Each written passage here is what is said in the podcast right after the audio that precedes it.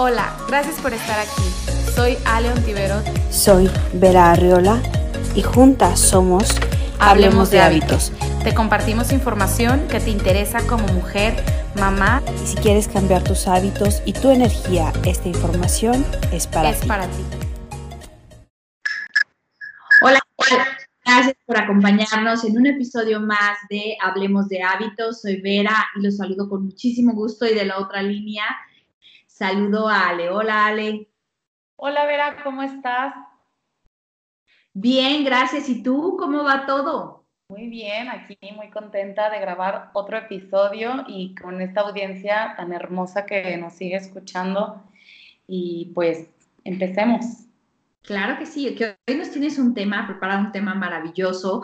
Ale terminó su certificación en Ayurveda y bueno, creo que es su don porque lo explica, lo habla y lo comparte de una manera maravillosa. Y es por eso que el día de hoy nos va a compartir acerca de Ayurveda. Y bueno, ¿por qué no mejor empecemos con qué es Ayurveda? Muchas gracias por la introducción y por, por decir que soy experta o hablando de esto. No soy tan experta, pero ahí, ahí la llevo, ahí la llevo. Y sí me gusta mucho hablar de Ayurveda porque en esta ciencia milenaria yo encontré la, como esa parte que, que me faltaba para encontrar la sanación. Y bueno, primero les explico para los que no sepan qué es Ayurveda. Ayurveda es la ciencia milenaria de la India, tiene más de 5.000 años de antigüedad. Ayurveda forma parte de los libros antiguos de la India conocidos como Vedas, que son las escrituras sagradas. Entonces, bueno, Ayurveda tiene sus raíces en estas, en estas escrituras. Por lo tanto, pues imagínate la cantidad de información que podemos encontrar si tiene más de 5.000 años de antigüedad. Ayurveda, la palabra es de origen sánscrito, que es el idioma antiguo de la India. Ayus significa vida y longevidad y Veda significa sabiduría y conocimiento. Entonces, si juntamos las dos partes que forman Ayurveda, es la ciencia de la vida. Es la vida eh, con salud, con longevidad y con calidad. Es la vida que queremos vivir pues los seres humanos. Ajá. Aquí lo, interesante es que, por ejemplo, la Organización Mundial de la Salud ya reconoce a la Ayurveda y a la medicina tradicional china como los dos sistema, sistemas médicos más antiguos. Entonces, que la, que la OMS ya lo reconozca también le da como más validez, porque muchas personas, como es una ciencia tan antigua, piensan que ya no es funcional o que no es verdad o, pueden dudar mucho de esta sabiduría. Pero bueno, la OMS ya la reconoció como el sistema médico más antiguo y pues llega para complementar la medicina occidental, porque aquí en Occidente pues estamos súper acostumbrados a ir eh, al, al, doctor hasta que ya estamos súper enfermos, a que nos prescriban solamente pastillas y medicamentos, a que alguien más nos venga a decir qué tenemos que hacer cuando la sabiduría y la sanación la tenemos dentro de nosotros, porque Ayurveda dice que todos tenemos una farmacia interna, que solamente tenemos que despertarla si es que no la hemos eh, reconocido o no, no, no, no, la usamos a favor nuestro. Entonces, eh, bueno, de esto se trata un poquito Ayurveda. ¿Cómo ves, Vera? La verdad es que es súper interesante todo lo que tiene que ver tanto con la medicina china como con, lo, con, la, con todo esto de los Vedas. Este, mm. Uno de mis, bueno, mi maestra me explicaba que lo que tú acabas de decir de Ayurveda, que viene, todo lo que viene de la tierra, que es nuestra raíz, nuestra conexión con la tierra, entonces por eso usas todas las medicinas, los aceites, todo lo que proviene de la tierra. Y luego en los Vedas, pues los Vedas vienen en tres partes, que es lo de Ayurveda, que es la base, el yoga, que es el movimiento del cuerpo, y el Tantra, que es la conexión de nuestra mente con la divinidad.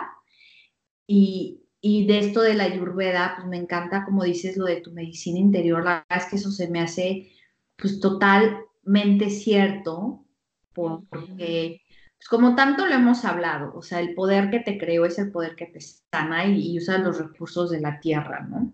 Exactamente. Sí, pues de hecho la, filosofía de, de, Ayurveda es esa, que ve al ser humano, a la naturaleza y al universo como uno mismo. Entonces, somos, eh, estamos formados por el macrocosmos, pero vive dentro de nosotros en forma de microcosmos.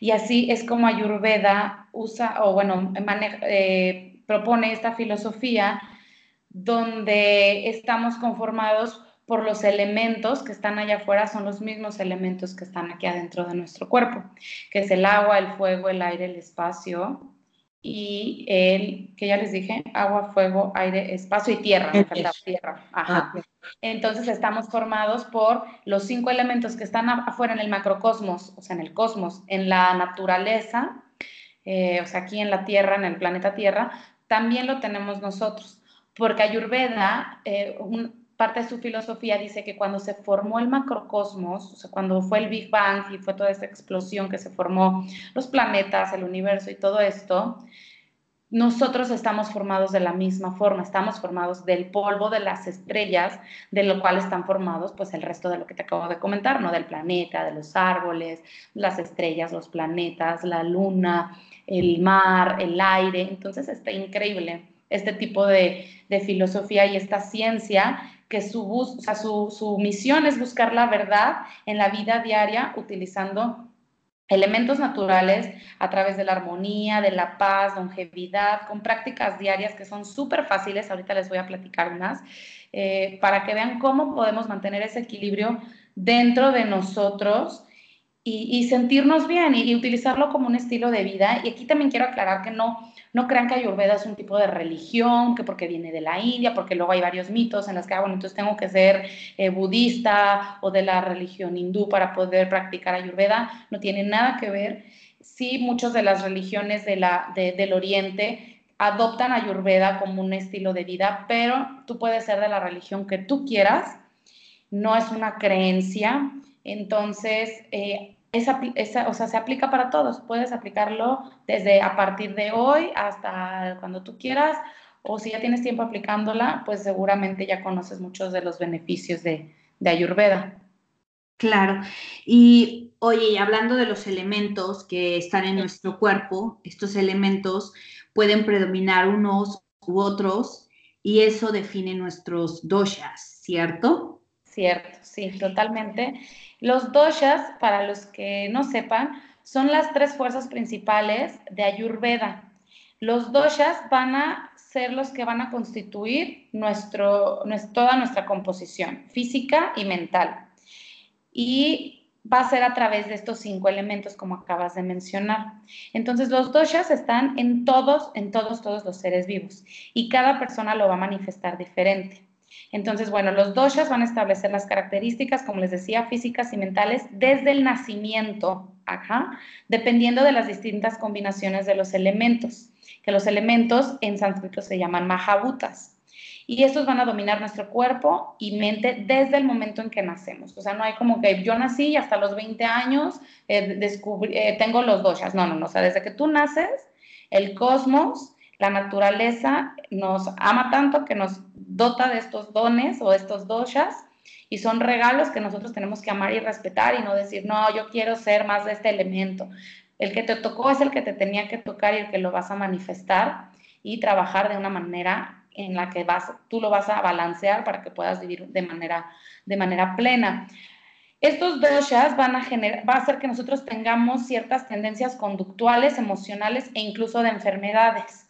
Por eso hay personas que tienden a enfermarse más de un tipo de, padecimientos que, de, que otras personas. Ahorita vamos a ir viendo. Entonces, bueno, ¿cuáles son estos tres doshas? Son Bata, Pita y Kapha o Kappa y esa manifestación del macrocosmos dentro de nuestro cuerpo o del microcosmos. Entonces les voy a platicar súper rápido, así nada más a grandes rasgos de estos tres doshas, porque si nos vamos así como súper, súper en detalle, nos vamos a llevar todo el podcast solamente hablando de los doshas. Eh, que son súper interesantes. Hay muchos libros de, de, esta información tan maravillosa. Y bueno, el primer dosha, como les decía, es el dosha bata, que en sánscrito está, bueno, está en sánscrito y su significado es movimiento. Y los elementos que lo van a conformar son el aire y el espacio. Ajá. Entonces, por los mismos elementos que están conformados, que es el aire y espacio, su naturaleza es muy activa y de mucho cambio. Eh, por, este mismo, por estos mismos elementos, por ser elemento aire, es un dosha que tiende a tener mucho frío, a, a, tener la piel seca, a siempre estar en movimiento, a ser muy ligero, o sea, físicamente es muy ligero, y tiene la piel muy áspera. Por ser el elemento espacio, es ilimitado, es muy suave, es sutil, es expansivo, de ahí viene ahorita el tema, les explico rápido las inflamaciones, es muy claro y es infinito. Entonces, estos dos elementos que son aire y espacio conforman a este dosha. Ahora, quiero aclarar antes de continuar que todos tenemos de los tres doshas. No hay como, ay, no, yo no tengo del dosha bata. Claro que tienes del dosha bata. Todos tenemos de los tres, pero según tus test, que tú te haces el test ayurvédico, entonces te puede salir más de un dosha que de otro. Entonces, ese va a ser tu dosha dominante. Hay de nacimiento o de, la, o de los últimos seis meses. Entonces, son los doshas que van a estar dominando más tus características físicas y mentales. Pero tenemos de los tres. Ajá. Entonces, bueno, este es el dosha bata. Eh, les decía que por ser expansivos son, eh, son las personas que tienden a inflamarse mucho, a, guardar mucho gas dentro del cuerpo. Pero todas estas eh, características que les digo se pueden balancear con alimentación, con movimiento, como bien decías, el yoga es así el hermano de la ayurveda, ¿no? Entonces el yoga aquí es, bueno, es, o sea, importantísimo que lo implementemos, sobre todo si queremos mantener el balance. Entonces, bueno, el, el, el regula nuestro cuerpo el intestino grueso, los movimientos peristálticos, los movimientos que son para desechar lo que ya no nos sirve del cuerpo, regula los latidos del corazón y la respiración. Si se fijan, son puros eh, funciones que requieren del elemento aire. Intestino grueso, latidos del corazón es movimiento y la respiración pues es aire. También regula la mente, los sentidos, el habla, el colon, los riñones, el oído y la piel.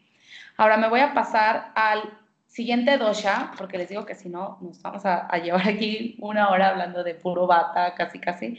El siguiente dosha es el dosha pita. El dosha pita significa transformación y lo conforman los elementos fuego y agua. Entonces, fuego y agua dentro de nuestro cuerpo, pues ¿dónde están? Bueno, pues están en el metabolismo, en la temperatura corporal y en el aparato digestivo. Al ser elemento fuego, pues es un dosha que es muy caliente, es muy filoso, es muy luminoso. Y al ser elemento agua, es, un dosha muy fluido, muy cristalino y muy pesado. Entonces el dosha pita va a tener esta fuerza de transformación y va a gobernar todos los procesos de nutrición, de digestión en el estómago, por ejemplo, los jugos gástricos, las enzimas que transforman los alimentos. También va a gobernar al intestino delgado, porque es el encargado de absorber los nutrientes y de todas las reacciones químicas eh, también se encarga del corazón, del hígado, de la bilis y de los ojos. Entonces, por ejemplo, ¿cómo saber si tu dosha dominante es pita? Los pita tienden a tener gran desarrollo muscular, mucha fuerza muscular, mucha fuerza de dirección, se atreven a moverse, tienen muy buena digestión, eh, tienen una gran capacidad de dormir por periodos cortos, son personas que con cinco horas ya, ya se sienten descansados, son muy resistentes eh, tienen temperatura calientita a comparación de bata, que les decía que es un dosha, que son personas que siempre tienen frío, que son de personas muy delgadas, de huesos largos, de músculos muy delgados, de piel áspera. Eh, Vita es muy competitivo, a diferencia de Bata. Bata es más, eh, le gusta como ser más creativo, siempre tiene muchas ideas de, de, la nada, del espacio, le gusta trabajar solo. Y Pita es muy competitivo. Pita también tiene mucha potencia muscular, es muy inteligente, son muy analíticos, son transformadores de ideas, les gusta dar consejos, les gusta guiar a otras personas, les gusta ser la estrella del escenario. Pita es, eh, le gusta ser el centro de atención, son estas personas que son como líderes por naturaleza, digamos que así es Pita. Y ya para terminar de explicarle, eh, explicarles el último dosha, que es Kapha, eh, significa kafa estructura en sánscrito, que nos falta el elemento aquí, el agua y la tierra, son los elementos que conforman este dosha. Y entonces, bueno, eh, al ser elemento agua, el dosha kafa es muy fluido, es muy suave, es cristalino, es coherente, se adapta muy fácil. Son esas personas que tienen gran capacidad de adaptarse a cualquier situación, ¿no? Que, que, que no les molesta o que, que, son muy adaptables, muy flexibles. Eh, también están conformados por el elemento tierra, entonces son muy pesados físicamente, son estáticos, son duros, son firmes, son secos y tienen una son, son eh, pues al ser elemento tierra tienen gran estructura, son personas que son muy pesadas, a estas que les llamamos de hueso ancho, eh, porque están conformados por esta parte terrenal de, de, CAFA, que son los minerales, se manifiesta en el calcio, en el magnesio, en el zinc, en el hierro. Entonces, en nuestro cuerpo se va a ver representado en nuestros huesos, en nuestros músculos, en todos nuestros tejidos y todos nuestros órganos, porque la función de CAFA es construir. Entonces, por eso va a ser toda esta parte física en todos los procesos anabólicos o de construcción. ¿Y qué función tiene CAFA en nuestro cuerpo? Protege el sistema nervioso, lubrica los pulmones, porque acuérdense que también es elemento agua, entonces lo vamos a encontrar en todo lo que va a servir para lubricar el cuerpo. Lo vamos a encontrar en la sangre, en el, en el plasma también, en el corazón, en la columna. También se encarga de proteger la mucosa del estómago, controla el gusto, la saliva y el habla y lubrica todas nuestras articulaciones como los pulmones, la nariz, la garganta, el cráneo. Entonces, bueno, CAFA tiene toda esta energía fresca. Eh, se compara con el barro, porque el barro está formado por agua y tierra, entonces digamos que, que, que, CAFA es como el barro. Y las personas que les decía que tienen predominante este dosha, bueno, pues tienen la piel húmeda, son personas que tienen el cabello pesado, ojos grandes, huesos gruesos, complexión pesada, que son como muy grandotes o muy altas, tienen tendencia a subir de peso con facilidad, a diferencia de bata, que al revés, bata tiende a bajar de peso. Tienen un volumen de grasa más alto que bata, por ejemplo, y que pita, pero tienen una energía muy tranquila. Cafas son muy, muy tranquilos, son muy eh, serenos, son muy amorosos, son súper leales por ser elemento tierra, que son el elemento de la estructura, CAFA es, eh, son personas en las que tú te puedes apoyar, o sea, te puedes apoyar literalmente. Eh, son personas que te van a proteger, que son buenos amigos. A diferencia de Pita, CAFA no le gusta ser el centro de atención. Ellos prefieren, este, son personas más introvertidas y tienen una gran capacidad de amar y perdonar. Entonces, bueno, esto es como un resumen, traté de hacerlo lo más rápido posible, de nuestros doshas. Entonces, ya que tienen idea de los doshas, pues ya podemos continuar platicando un poquito más de Ayurveda para que ustedes también se den cuenta de, a grandes rasgos de lo que les platiqué, cuál dosha creen que es el que predomina en ustedes. Pero para saberlo a más profundidad, pueden meterse a ayurvedaqueretaro.com, hacen un test y ahí ya les va a arrojar el resultado más exacto. ¿Qué es lo que te iba a decir del test? Que como sea cuando los ibas explicando, te lo juro que escucho el bata y yo así de sí, bata, ¿no? Pero como decías, tenemos siempre de los tres, y de hecho me, me tocó conocer a una persona que tenía los tres así súper alineados, o sea, era un ciento de diferencia entre bata y pita, y, el, y un, otro 1% para bata, pero estaban súper cerca los tres es una persona que practica muchísimo yoga, está, medita muchísimo, entonces está muy, muy, muy alineada. Pero decía es pita, y yo sí de sí, mi esposo es pita, 100%. pero qué padre que, que, ya a grandes rasgos nos ubicamos en el dosha. Y ahora, que es nuestro tema del día de hoy, vamos a, a, a preguntarte, o te voy a preguntar, que nos platiques más bien cuáles son los ayunos de acuerdo a Ayurveda.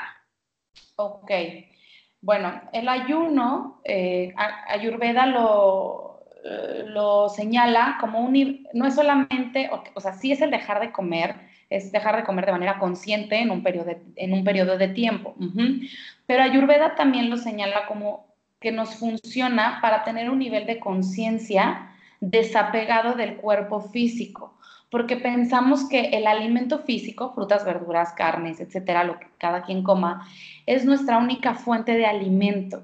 Y Ayurveda te dice, no, no solamente nos alimentamos del exterior, nos alimentamos también de nuestro interior y un ayuno es perfecto para desapegarnos de lo exterior y hacer conciencia de lo que tenemos adentro. Entonces, no requiero solamente fuentes externas para alimentarme. No solo voy a comer por comer, no solamente voy a comer verduras porque sí, que claro que son importantísimas, que claro que soy súper fan y, siempre promuevo que comamos y, de una forma balanceada, pero también es importante darle un descanso a nuestro cuerpo, un descanso a la digestión y un descanso a los órganos, porque si nosotros estamos come come come todo el día y además alimentos que no nos hacen bien, nuestra digestión y nuestro cuerpo vive un estrés constante. Entonces Ayurveda señala el ayuno como un descanso a la digestión, un descanso a los órganos y es una forma de tener un nivel de conciencia de desapego del cuerpo físico. También nuestros órganos tienen eh, energía, que como tú sabes, Vera, también se le llama prana, que es esta energía holística. Este mm. prana también va a surgir de los órganos. Entonces, al nosotros ayunar, dejamos que esta energía de o este prana que tenemos dentro de nosotros funcione mejor. Entonces, cada vez, o sea, si nosotros ayunamos, cada vez vamos a depender menos de estar comiendo por impulso o a través de solamente los cinco sentidos porque la mente luego es esclava de nuestro cuerpo, ¿no? Porque lo que veo, lo que escucho, lo que siento, lo que como, lo que puedo oler, lo que puedo ver. Entonces, a nosotros darle este descanso, la mente, digamos que se vuelve menos esclava del cuerpo. Y entonces tiene como este descanso y esta forma de ahora ver hacia nuestro interior. Porque el cuerpo no controla a la mente. Ajá, o sea, la mente es la que nos va o sea, la mente y el espíritu, obviamente la mente alineada con nuestro espíritu, es la que nos va a, dar las, eh, pues digamos, las órdenes a nuestro cuerpo y no al revés, ¿no? De que ya comí muchísimo, ya le hice mucho daño a mi cuerpo y entonces pues la mente está obviamente pues súper estresada. Entonces, bueno, esta era una como pequeña introducción de, de cómo Ayurveda ve el ayuno. Y además que todo esto también nos va a funcionar para cuidar el planeta y cuidar a los animales, porque vamos a tomar decisiones mucho mejores de alimentación. Y porque Ayurveda, pues siendo parte de los Vedas, obviamente promueve muchísimo la no violencia. Entonces, alimentarnos de forma en que no haya pasado a través de violencia. Entonces, bueno, Ayurveda sugiere que reduzcas o evites la proteína animal porque pues está cargada de violencia y sobre todo los ayunos. Obviamente no puede llevar nada de esta parte eh, de proteína animal. Entonces, bueno, eh, primero, antes de, empezar a platicar de los ayunos, quiero que sepan que esto tiene que ver, no es un tema de moda, no es porque ahorita, ay, todo el mundo trae el ayuno intermitente y entonces no, como les dije, Ayurveda tiene más de 5.000 años de antigüedad. Entonces, bueno, no es una moda, es, es toda una actitud mental el ayunar, es tomar tú el timón del barco y decir, yo voy a controlar a mi cuerpo. Otra cosa importante que quiero aclarar es que si no eh, has ayunado nunca en tu vida, si no tienes eh, conocimientos previos o no lo has hecho antes, lo hagas con asesoría de un profesional, ya sea de Ayurveda o tu médico de confianza, ya sea un doctor, un nutriólogo, pero alguien que te pueda guiar porque el ayuno no es cosa de juego, ni es de moda, ni es porque quiero bajar tres kilos en dos semanas. Ah, el ayuno es un estilo de vida que, que lo puedes ir adoptando. Ajá. Otra cosa es importante prepararte con suplementos alimenticios. Eh, también lo puedes hacer en, una, en un espacio de tiempo que tú designes, que digas, bueno, ahorita voy a tener una semana de vacaciones, entonces esta semana es cuando voy a empezar a ayunar. Eh, o me voy a ir a un lugar mucho más tranquilo porque vivo en una ciudad donde hay demasiado caos, ruido, tráfico, yo tengo que andar de arriba abajo. Si te puedes darte una semana cada seis meses, puedes hacerlo, por ejemplo, en esta semana podrías ayunar. Entonces puedes escoger también el momento del año en el que tú vas a querer ayunar. Ahorita van a ver exactamente de qué estoy hablando porque van a decir cómo. Entonces, ¿qué día se ayuna o qué día no se ayuna? Ayurveda sugiere que los ayunos se hagan cada cambio de temporada o de época del año. Entonces, por ejemplo, a finales de primavera es excelente hacer ahí un ayuno porque vamos a eliminar las calorías y las toxinas del invierno. Como en invierno estuvimos consumiendo alimentos de más, digamos, de forma natural, porque nuestro cuerpo requiere más eh, calorcito, más calorías. Entonces, al terminar primavera, a finales de, esta época del año, es excelente ayunar para entonces deshacernos de todas las toxinas de los últimos seis meses. Entonces, también, por ejemplo, en mayo y junio es otro buen momento para hacer otro ayuno, pero tú lo puedes hacer cada vez que tú lo requieras. Si tú te sientes en un momento adecuado para ayunar y estás de vacaciones o estás pasando por un momento muy tranquilo y no, nadie te va a estar pues molestando eh, y, puedes hacerlo, también lo puedes hacer. Tú vas a definir la, duración.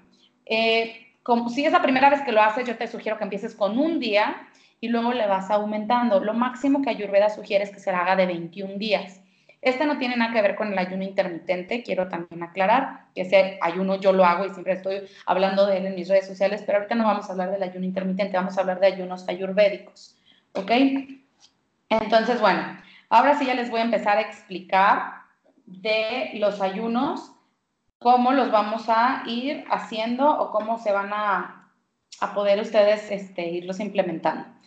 El primer ayuno, este ayuno es súper eh, pues quiero decirlo como difícil.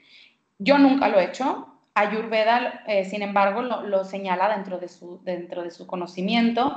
Este ayuno es ayuno de un día y este ayuno es de solamente agua. Este ayuno, y quiero aclarar así en negritas y mayúsculas, no estoy diciendo que lo hagan, mucho menos si no eres experto. Si ya eres un super mega experto en Ayurveda y con asesoría lo quieres hacer, pues bueno, ya es cuestión de cada quien. Este, este, ayuno se puede hacer o una vez al año, una vez cada seis meses, una vez cada estación de temporada, cambio de, temporada, perdón, o las personas que ya son súper pro lo pueden hacer una vez por semana. Entonces, una vez a cada cierto tiempo, solamente vas a tomar pura, pura agua. Es el más sencillo, pero es el más difícil de hacer. ¿Por qué? Porque es un reto no solamente físico, es un reto mental y espiritual para eliminar todas las toxinas, que en Ayurveda las toxinas se les conoce como ama. Entonces, eliminas toxinas, no es para todos, y como les decía, es para pocas personas, ya que requiere mucha fuerza física, mental y espiritual. Pero si tú lo haces, vas a ver muchísimos beneficios porque te vas a tener una mayor conexión contigo mismo. Si eres una persona que medita, vas a tener una súper conexión al momento de meditar, pero bueno, digamos que este es el más sencillo, el más difícil y no sugiero que lo hagan. Ahora me voy a pasar al siguiente ayuno, que este ayuno además es súper rico, que se llama Kichari, es el ayuno ayurvédico. Este ayuno, bueno, Ayurveda también sugiere eh, la siguiente cosa, que entre más sencilla sea tu dieta, más, más fácil va a ser la digestión y la asimilación. Entonces, cada vez que tú te sientas como medio mal del estómago, no, no necesariamente que ya estés súper enfermo, pero que algo no te cayó bien, estás muy inflamado, Ayurveda sugiere que simplifiques lo más que puedas la dieta. Y esto podría ser un tipo de ayuno, es decir, que todo un día comas exactamente lo mismo o dos días. Y de esta forma tu cuerpo se va, se va a desinflamar y se va a sentir bien. Entonces aquí viene el primer ayuno, el ayuno Kitchari. ¿En qué consta este ayuno? En que vas a hacer un guisado, así se llama el guisado, kichari, de arroz basmati, que es este arroz que es más alargadito, que contiene menos almidón. Es muy ligero y lo puedes guisar, obviamente con ghee, que es el oro líquido, no es este, la mantequilla clarificada por excelencia de la India. Vas a cocinar tú el arroz basmati con lentejas o frijoles mung, ajá, una u otra. También le puedes agregar especias como hinojo, coriandro y comino. Cuando tú haces este guisado, este guisado se llama el guiso tridóxico. ¿Por qué? Porque a todos los doshas, a los tres doshas, los hace entrar en balance, porque son alimentos que a los tres doshas les cae súper bien. Entonces, este ayuno consiste en desayunar, comer y cenar kichari. Entonces, vas a simplificar tu dieta con este tipo de alimento. Entonces tú desayunas, comes y cenas esto. Lo recomendable es que si tú dices, bueno, yo lo voy a hacer eh, cada seis meses o cada cambio de, estación, uno o dos días antes, al menos tú te empieces a preparar. ¿Cómo te vas a empezar a preparar?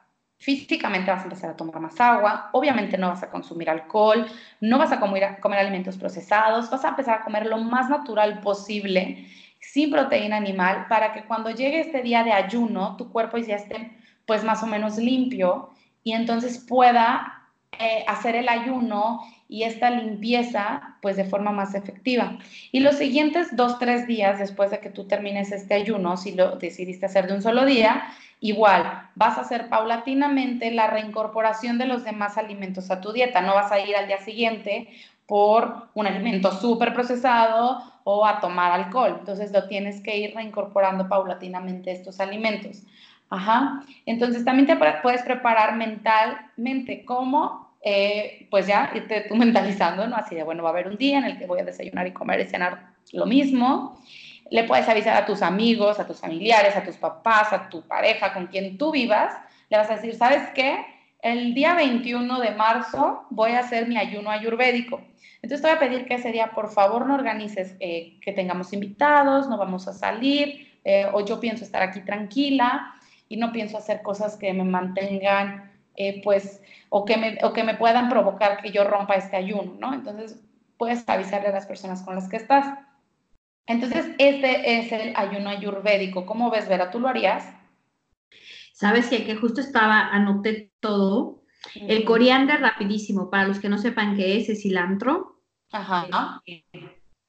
Lo anoté porque yo creo que ese sí lo puedo hacer porque tiene frijol, o sea, o sea, el ayuno durante el embarazo no es recomendado, pero yo creo que este, o sea, por supuesto que, o sea, lo voy a hacer, lo voy a hacer mañana. Tengo todo para hacerlo. aparte es delicioso. Sí, sí, sí, sí.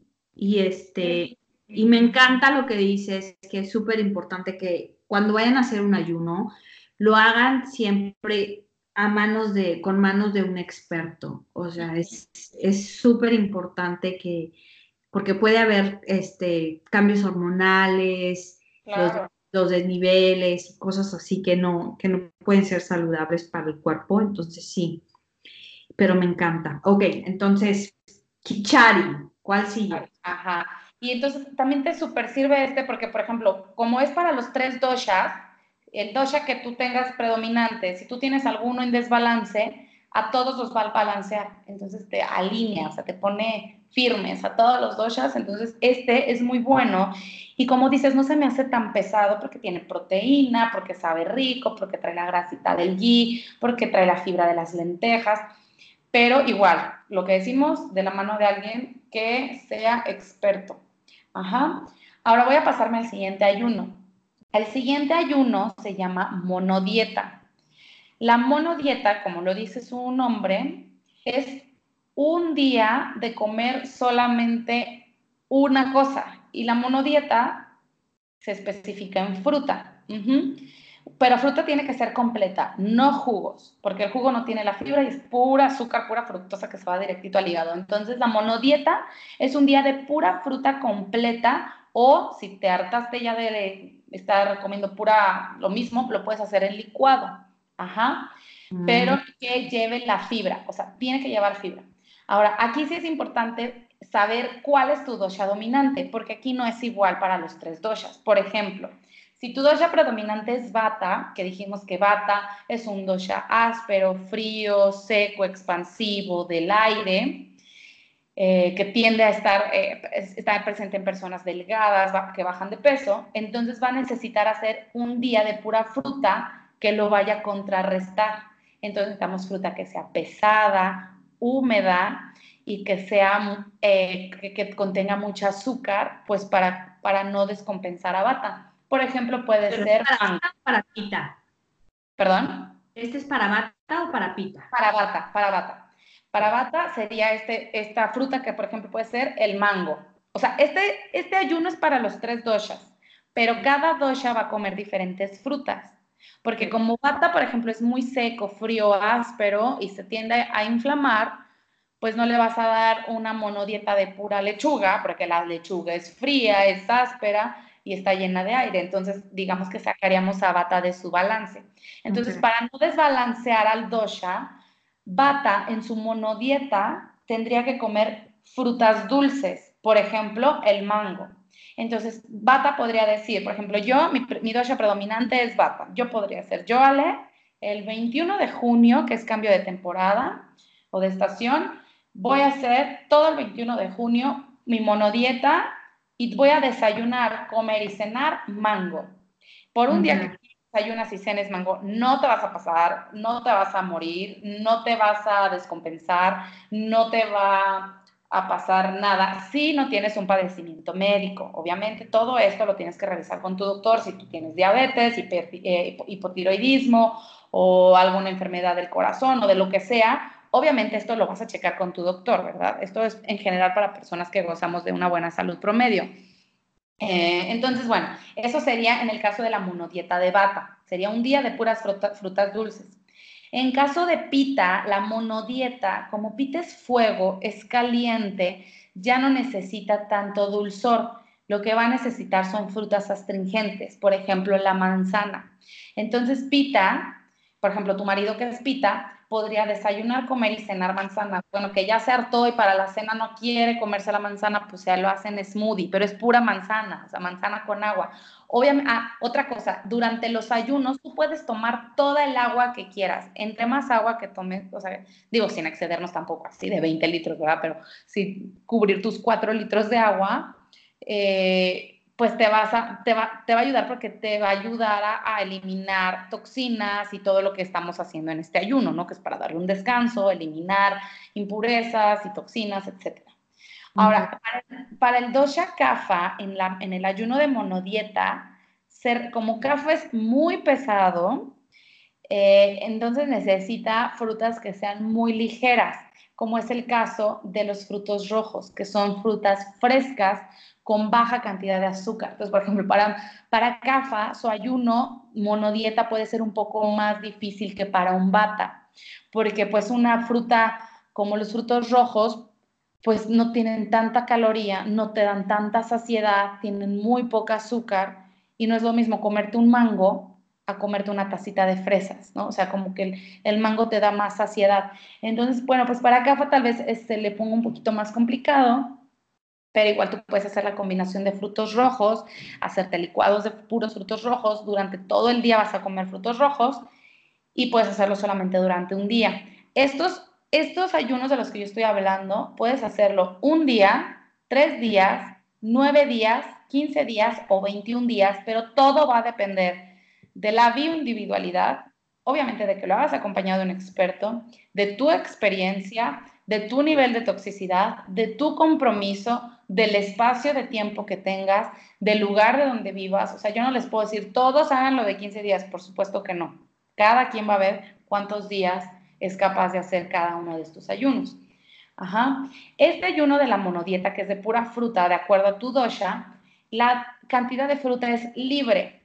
Tú puedes comer la fruta ahora sí que cada vez que se te antoje, porque como nada más estás restringido ya a un solo tipo de fruta, pues no se vale decir solamente un mango por comida, ¿no? O sea, si tú te quieres comer dos mangos en el desayuno, tres mangos en la comida y dos mangos en la noche, está bien, solamente lo vas a hacer un día de tu vida y no te va a pasar nada.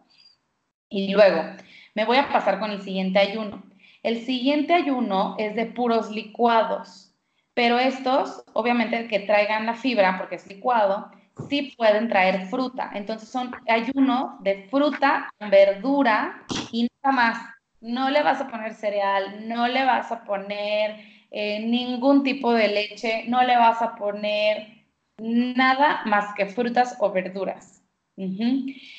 Entonces, este tipo de ayunos de licuados eh, igual lo puedes hacer de 1, 3, 9, 5, 15 o 21 días, lo que tú puedas, lo que tú aguantes según lo que diga el experto con el que tú lo estés haciendo, es otro tipo de ayuno. Es un poquito más variado que la monodieta porque aquí ya puedes mezclar frutas, puedes mezclar verduras, pero a diferencia de la monodieta que sí puedes masticar y comer alimentos sólidos, en esta va a ser solamente líquidos en smoothie. Y nada de este o sea, no, no son crudos, son frutas y verduras crudas, no son sopas, no son nada, son licuados. El siguiente, ajá. Y aquí en la fruta nos podemos basar también en lo de la dosha o pues cualquiera. Aquí sí puedes mezclar, por ejemplo, si a Cafa pues se le antojó un mango, pues que se coma el mango. Digo, no pasa nada porque es un día y porque ya está haciendo todo el esfuerzo de ayunar de solamente alimentarse de forma líquida de frutas y verduras. Okay, okay. Pero también te puedes guiar y decir, ah, bueno, a mí me cae mejor la fruta astringente porque estoy pita y como pita es fuego y tiende a tener mucho gastritis, pues una manzana le va a ayudar a calmar el fuego digestivo. Ok. Ok. Y bueno, el último ayuno del que les voy a platicar es el ayuno de vegetales. Este ayuno de vegetales puede hacerse de puros jugos y aquí de puros jugos es sin fibra. tienen que, ser obviamente prensados en frío. Ninguno de los jugos que yo estoy promoviendo es un jugo eh, tetrapac pasteurizado. No, no, no, no. Todos tienen que ser hechos en casa. Ajá. O sea, hechos en casa por ustedes, si tienen eh, extractor o, prensado en frío o, si no, los compran prensados en fríos. Ajá. Pero aquí la diferencia es que no van a llevar fruta. Entonces, digamos que pues este también es un es un ayuno difícil eh, porque no lleva fruta y la fruta pues te ayuda muchísimo a mitigar el hambre, además que tiene el sabor delicioso del azúcar de la fruta y un jugo de verduras, pues son puras verduras. Entonces, este ayuno también es un poco avanzado. Eh, yo les sugiero que empiecen por el ayurvédico, el del kichari, después se pasen a la monodieta, si otro día quieren probar otro ayuno, Después pueden probar el ayuno de los licuados. Y ya por último, ya que se sientan con mucho más experiencia o con ganas de probar algo más avanzado, les sugeriría el ayuno de puros jugos de verduras. Y ya por último, el más difícil, como les decía, es el del agua. Pero esos son los tipos de ayuno que Ayurveda sugiere para los fines que les decía, limpieza física, limpieza mental y limpieza espiritual. Estos ayunos, eh, repito, lo pueden hacer cada una, con que lo hagan una vez al año, ya el cuerpo ese día del año descansó. Si lo pueden hacer cada seis meses, o sea, dos veces al año, súper bueno. Si lo hacen cada día 21, eh, que son los días de cambio de estación, o sea, primavera, verano, otoño, invierno, ahí buenísimo, porque nos limpiamos de todo lo que comimos de esa temporada. Más si nos estamos alimentando de acuerdo a la estación, si hace frío, si hace calor, si está muy húmedo, si está muy seco, etcétera. Pero ahora también lo pueden hacer un poquito más intenso si ustedes le aumentan los días. Lo que les decía, lo pueden hacer de tres días. Para todos estos eh, ayunos aplica lo mismo. Me voy a preparar mentalmente, le voy a avisar a las personas con las que vivo y me voy a preparar físicamente desde tres días antes, dos días antes, voy a empezar a cuidar mi alimentación. O sea, no se vale que si ayer me fui a comer comida muy procesada o tomé mucho alcohol y estoy sintiéndome súper mal, al día siguiente voy a empezar el ayuno porque nos vamos a sentir muy, muy mal. Entonces tenemos que ir preparando al cuerpo. ¿Puede haber crisis curativa? Sí, sí puede haber crisis curativa. Ahora depende de tu nivel de toxicidad, de tu edad, de tu estilo de vida, de todo lo que ya les mencioné. Y si te da la crisis curativa, Ayurveda sugiere que tomes más líquidos, tomen más agua. Ah, obviamente pueden tomar té, también pueden tomar té, pueden tomar tecitos para ayudar a que sea más rápida la depuración y la eliminación de toxinas. Entonces, bueno, ustedes pueden también, por ejemplo, eh, voy a explicar ya muy rápido para, terminar cómo pueden hacer esta combinación de días. Por ejemplo, hay ayunos de tres días, de nueve, de 15 y de 21. Pero igual pues está muy cañón hacer el 21 días de puros jugos verdes, ¿no? Sin fibra, o de una monodieta de 21 días, pues te vas a hartar o te vas a laxar si comes 21 días puro mango. Entonces, lo que puedes hacer, Ayurveda sugiere que puedes mezclar estos ayunos. Entonces, por ejemplo, si tú tienes el ayuno de tres días, puedes decir, ok, el día uno, obviamente ya con mis previos días de preparación, el día uno voy a hacer puro kichari, entonces voy a desayunar y comer y cenar kichari, este guiso ayurvédico. El día 2 de mi ayuno voy a hacer pura monodieta. Voy a desayunar, comer y cenar mango, en mi caso. Y el tercer día, que ya es como el día más intenso de la depuración, voy a hacerlo de puros smoothies o de puros licuados. Y entonces ya terminaste tus tres días de ayuno ayurvédico y al día siguiente para eh, reincorporarte a tu dieta, entonces vas a empezar con un poco de avena cocida, vas a ir retomando un poco a poquito la, la alimentación que tú tienes, obviamente de, de, forma balanceada, para que no te vayas a sentir súper mal. Además que como te sientes tan bien, tan desinflamado, tan depurado, tan conectado contigo, no se te antoja irte a comer algo súper procesado. Quieres continuar con este, esta sensación de bienestar. Esto sería en caso de hacerlo de tres días. Si tú lo vas a hacer de nueve días, aplica lo mismo, pero ahora todo con múltiplos de tres. Entonces, si yo lo voy a hacer de nueve días mi ayuno, puedo decir, voy a empezarlo tres días con puro kichari, tres días de pura monodieta, tres días de puros jugos o smoothies. Y lo mismo aplica para los 15 y para los 21 días. para los 21 días tendrían que ser 7 días de Kichari, 7 días de monodieta y 7 días de jugos o puedes ir intercalando uno y uno y uno, uno y uno y uno. El caso es darle este descanso al cuerpo de estar procesando eh, alimentos difíciles de, digerir, obviamente de la proteína animal. Y si se fijan, no llevan ni siquiera cereales ni semillas, son eh, muy, muy limpios estos ayunos. Y nos van a servir para nutrir la, la mente, para tener un desapego de la comida y lo que les decía súper importante, al terminar cualquier tipo de ayuno, lo hagas de un día de 5, de 15 o de 21, eh, tienes que hacer, reincorporar poco a poco a tu, a tu vida habitual. No al día siguiente te vas a comer unos chilaquiles con crema, pollo, salsa y la tortilla frita porque te va a caer fatal al estómago porque te lo acabas de darle un súper descanso. Entonces, entre más largo sea tu ayuno, más largo va a ser el tiempo de reintegración. Si yo hice un ayuno de un día, pues bueno, tal vez me toma un día para reintegrarme. Pero si yo hice un ayuno de 21 días, entonces voy a tardar un poco más en reintegrar todos los demás alimentos a mi dieta. Y también entre más largo sea tu ayuno, pues hazlo con más espacio de tiempo, ¿no? Una vez al año o una vez cada seis meses, etcétera. ¿Cómo ves, Verita? Ya lo un buen, ¿verdad? también de, tener cuando tienes estas crisis curativas es de entender que no es, no es malo, es bueno porque tu cuerpo se está limpiando, está eliminando todas estas toxinas y cuando regresas a comer, la verdad es está padrísimo porque si ya hiciste un ayuno de siete días o cinco días, tu, lengua se ha limpiado. Entonces aquí es el momento perfecto para hacer la integración de nuevos hábitos alimenticios, ¿no, Ale? Exacto, sí, porque ya estás, como dices, desintoxicado.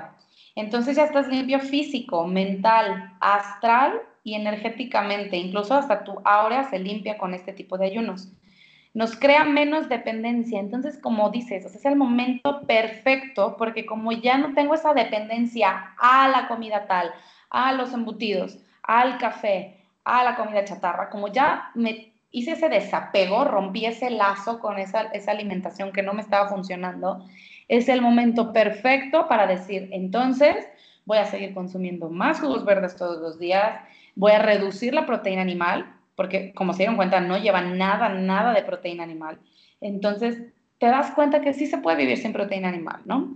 O que la puedes comer súper esporádicamente si en tu caso tienes que comerla o no puedes dejarla o lo que tú quieras, te das cuenta del control y el poder que tenemos o que tienes sobre tu cuerpo. Y que cuando muchas veces las personas pensamos, no, no, no, es que a mí no me quites el queso porque yo no lo puedo dejar o yo no puedo dejar de comer carne. Cuando tú te sometes a este tipo de ayunos, obviamente haciéndolo desde el amor, porque dices, amo tanto a mi cuerpo que le voy a dar un súper descanso, porque lleva, en mi caso, 30 años, casi 32, en friega loca, pues le voy a dar un descanso a la digestión sea, imagínense el, bienestar y, todos los beneficios a nivel físico, mental y espiritual que van a sentir. Y que no, no estamos promoviendo de ninguna manera, dejen de comer para siempre. Simplemente es un descanso de unos días, de todos los años y los días de tu vida que le has metido muchísimas cosas y toxinas. Pues es un descanso, ¿no? Así como todo mundo requiere descanso, así como tú te hartas de trabajar a veces y dices, quiero vacaciones, pues también el cuerpo a veces también quiere vacaciones. Entonces, nos crea menos dependencia, nos ayuda a rejuvenecer energéticamente y a continuar con otras prácticas depurativas, porque igual y como dices, ya te gusta, pues le voy a seguir. Entonces ahora le voy a seguir tomando más jugos o hay otras prácticas eh, eh, depurativas en Ayurveda que son como son las purgas, los enemas, eh, utilizar hierbas para desintoxicarte, los colónicos. Entonces de ahí puede empezar como a surgirte esta curiosidad por querer continuar limpiando tu cuerpo de forma natural y como lo hacían las personas hace miles de años, ¿no? Y que pues era una forma en la que ellos mantenían el balance. Claro, que aparte este, todo este tipo de, de actividades o de rutinas de limpieza no es nuevo. O sea, ahorita está como más el boom, pero tiene años, años que lo practican, no solo en la India, en otros países. Y como decías al principio, puede ser por tema cultural, religioso o por querer estar mucho más en contacto con, contigo mismo y con tu, con tu cuerpo, con tu mente. Sí, exacto. Sí, o sea, y también, por ejemplo, hemos visto, o sea, el ayuno no tiene nada que ver con ninguna religión, repito, pero algunas religiones lo adoptan como una técnica o una práctica depurativa de la mente y del espíritu, ¿no? La religión católica y otras religiones también utilizan ayunos o estos periodos de, de espacio para dejar descansar pues, la mente, el cuerpo y, desapegarnos de las cosas del exterior eh, que no nos están causando bien. Entonces, pues yo los invito a que lo prueben. El que más les haya gustado de estos, este, yo hago el ayuno intermitente porque a mí me gusta mucho, a mí me funciona, de hecho ya en un ratito ya me toca romperlo, se acomoda mi estilo de vida, me he sentido súper bien, pero sí quiero probar los ayunos ayurvédicos. Eh, yo como ahorita les digo, estoy en el intermitente y pues es parecido porque tienes una ventana de tiempo con alimentos súper naturales, eh, tienes beneficios muy parecidos. Yo quiero probar el kichari, quiero hacerlo. Sí, yo también.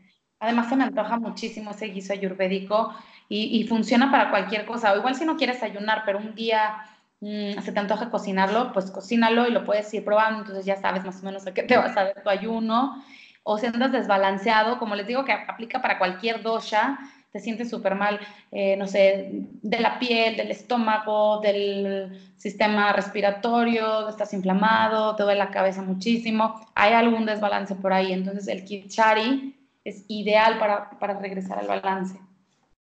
Ay, padrísimo, Ale. La verdad es que toda la información que nos has dado es buenísima y espero que todos los que nos escucharon hayan aprendido muchísimo. Yo lo hice y dudas, lo que sea, pues, siempre nos encanta que nos, que nos pregunten. Estamos como listas para contestar. Sí, mándenos sus preguntas, sus dudas este, y felices les respondemos.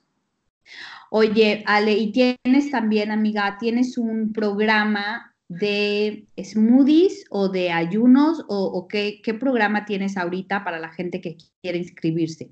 Ahorita estoy, ahorita estoy promoviendo un programa de, bueno, es un taller de smoothies. Tengo varios talleres, pero ahorita digamos que el que más estoy moviendo es el de smoothies, que por ejemplo aquí es está excelente porque si tú quieres empezar a hacer uno de estos tipos de ayunos, pues como vieron incluyen los smoothies, ¿no? Entonces también es una excelente forma de, de ir aprendiendo para poder empezar a hacer el ayuno.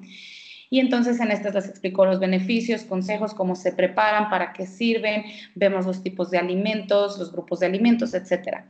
También tengo ahorita un taller de lectura de etiquetas. Este es para evitar los ingredientes que son súper tóxicos para nuestro cuerpo. Y como digo, todo se conecta. Regresamos a lo mismo porque Ayurveda promueve el no comer alimentos altamente procesados ni toxinas.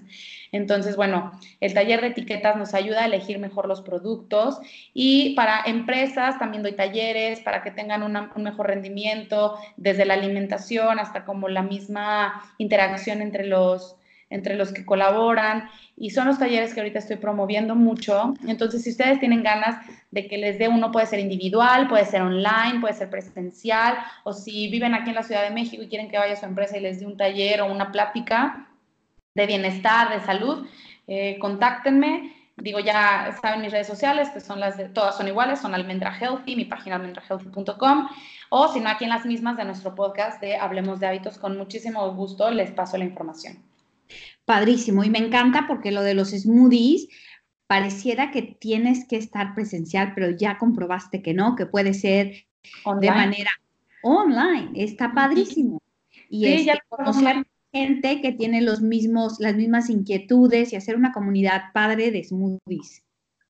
Sí, sí, está padrísima. De hecho, tenemos ya hasta un chat ahí en, el, en WhatsApp y entonces eh, mis alumnas, que también he tenido muchos alumnos, aunque no, no, yo al principio pensé que ningún hombre se iba a interesar y chistoso porque sí, ¿eh? o sea, he tenido muchos alumnos.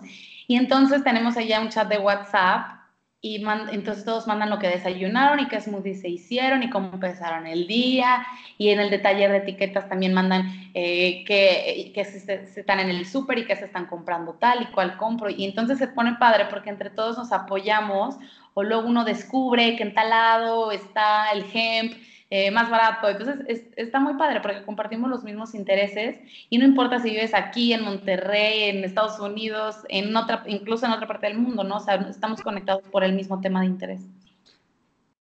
Está padrísimo, porque como dices, vas aprendiendo y de, de todo esto de los errores de otros o de lo que los demás están descubriendo, también lo descubres tú. Está padrísimo. Pues bueno, ya que aprendimos de los, de los ayunos y este de los smoothies, pues qué padre que, que va, que va todo, todo conectado, los smoothies y los ayunos.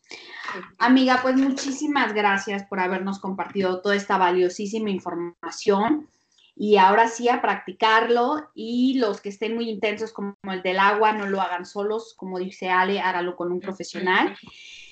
Y bueno, pues para terminar, amiga, nos tienes el regalo de la semana. ¿Cuál es el mantra? Así es, pues bueno, tomando en cuenta todo esto del ayuno, el mantra de esta semana dice así, el poder está siempre en este momento, en el presente. Hermoso, hermoso y en el presente se vive mejor. Exacto, y ayunar es una súper técnica para mantenernos presentes y saber que no, no vivimos solo del exterior o del pasado y del futuro, ¿no? Sino de, lo que hay adentro y, en el momento. Padrísimo. Ay, pues muchísimas gracias por toda la información y todos los que se quedan con nosotros hasta el final. Gracias. Sigan, sigan dando like, sigan compartiendo, sigan comentando y preguntando. Así es. muchísimas gracias, Igualmente, amiga, muchísimas gracias. Un abrazo de luz y que tengan una semana maravillosa. Hasta la próxima. Bye, bye a todos. Gracias. Bye. Esto fue Hablemos de Hábitos con Vera Reolán y Aleon Tiveros. Comparte este podcast con tus amigos. Para más información, visita almendrahealthy.com y bienisana.com.